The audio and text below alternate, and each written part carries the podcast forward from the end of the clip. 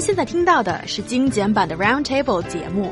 想收听并下载一小时完整节目，请关注我们的微信公众账号 EZFM Roundtable，然后发送关键词“完整版”获取下载方式，或者直接下载轻松调频 App。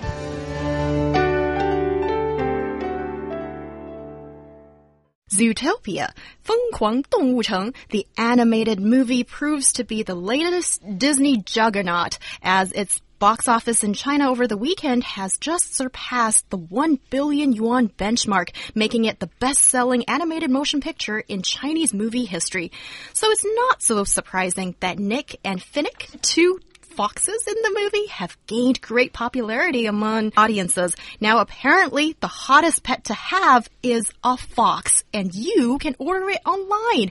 Can you please just try to tell me what's going on here? Is it that a living fox is going to be delivered to your doorstep? Well, that's what people are doing. I think you're actually allowed to buy them. Did you know that the fennec fox is a native of North Africa and Arabia?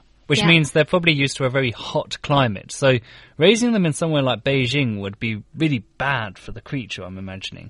Mm. And uh, it, this is all coming off the back of the really popular film Zootopia. I didn't see it. The the weekend it came out, I watched Ip Man 3, you know, the new year one. Yeah. Because I thought it was the better film. And I'm happy I made that decision, but apparently it's huge and kids in China seem to love the Zootopia thing. It's become a fad now. And now it's the chance for the only parent yeah, who has finally. a kid in this room. What is going on here? I think it's not a film just for kids. For adults too, you can learn a lot of things and you will, I, I mean, it's really thought provoking. It involves, you know, how to treat another race, another species there are loads and loads of issues, um, not to mention the um, the allusion to some other films, figures in there.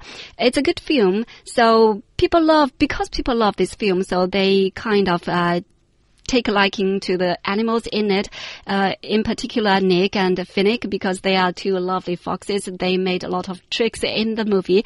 So, um, some parents just find it so amazing that their daughter or their their anyway, their kid uh, asks them to buy such kind of an animal as a pet. Um, I would say, I will give you one example. A Beijing parent um, is trying to buy a fennec fox for her daughter because, um, I quote what she said, after seeing the movie Zootopia, my daughter became crazy about fennec foxes and demanded one for a pet. And uh, she ended up found that um, on the internet, um, they can be traded privately.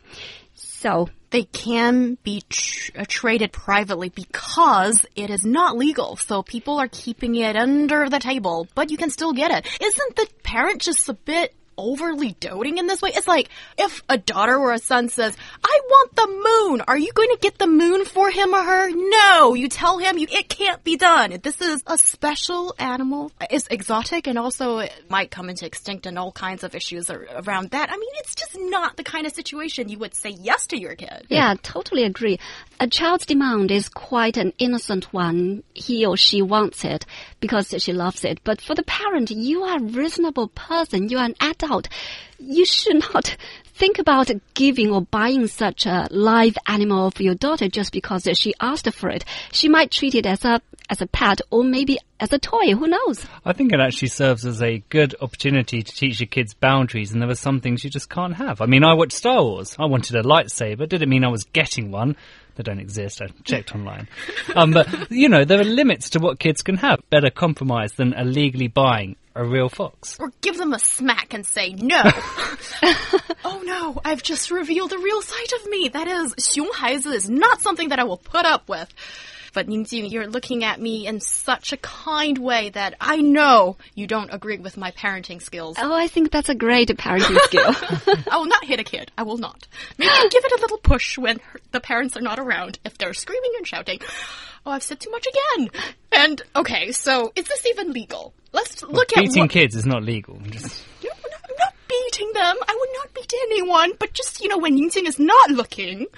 Oh, but her kid is cute. Okay, when I mean, if it was ugly, you'd just like smack it about. No, I wouldn't. Like, but if the kid is like screaming, then oh, in my head, I've done a whole bunch of things. And if the parent is not around, I might scold the kid. I think scolding's okay. I mean, this is completely off topic. we were talking about foxes, but I think scolding, like, you know, just saying that's bad, I, I think that's acceptable. Or a gentle poke in the yeah. back or something like that. Oh, this is my favorite topic about the punishment of bear kids. But that is off topic. And what about the law? What does the regulations in China say about this kind of situation of trading animals online? Okay, let's say first, in China, it is illegal to sell or purchase fennec foxes online because um, uh, you can't trade them online under any circumstances in China. It's not a Chinese native species and it's prohibited to buy or sell the animal without any authorization. So you can't just let loose this animal and let it run across the land of China. It's uh, prohibited one. But for China's, uh, for the red fox, it's it's a protected animal in China, but it can be traded. Um, but you can't let it go, you know, out of control. And if you don't want to have it, you just let it go, run around. That's still not okay. So in China, there is one species that's forbidden from trading, and there's one that you can trade. And it's not just the fact that it's illegal. You've got to remember that it also it messes up the ecology of the country that you've snatched this fox from. And foxes aren't particularly known for being nice creatures. I think if it wasn't for this film, most people wouldn't have an attraction to them.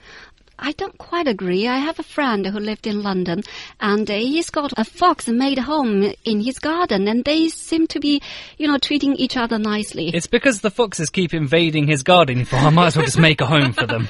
yeah, that might be the case. And our WeChat listener Bob says this is tragic and as soon as these foxes are discovered not to be so cute or easy to manage, there will be thousands of abandoned foxes outside on the streets, all the satisfied satisfy uh, some spoiled brats. Yes, spoiled brats. And bad parenting and other strong language will not be read out right now because this is uh, national radio. But thank you very much, Bob. I like your comment very much.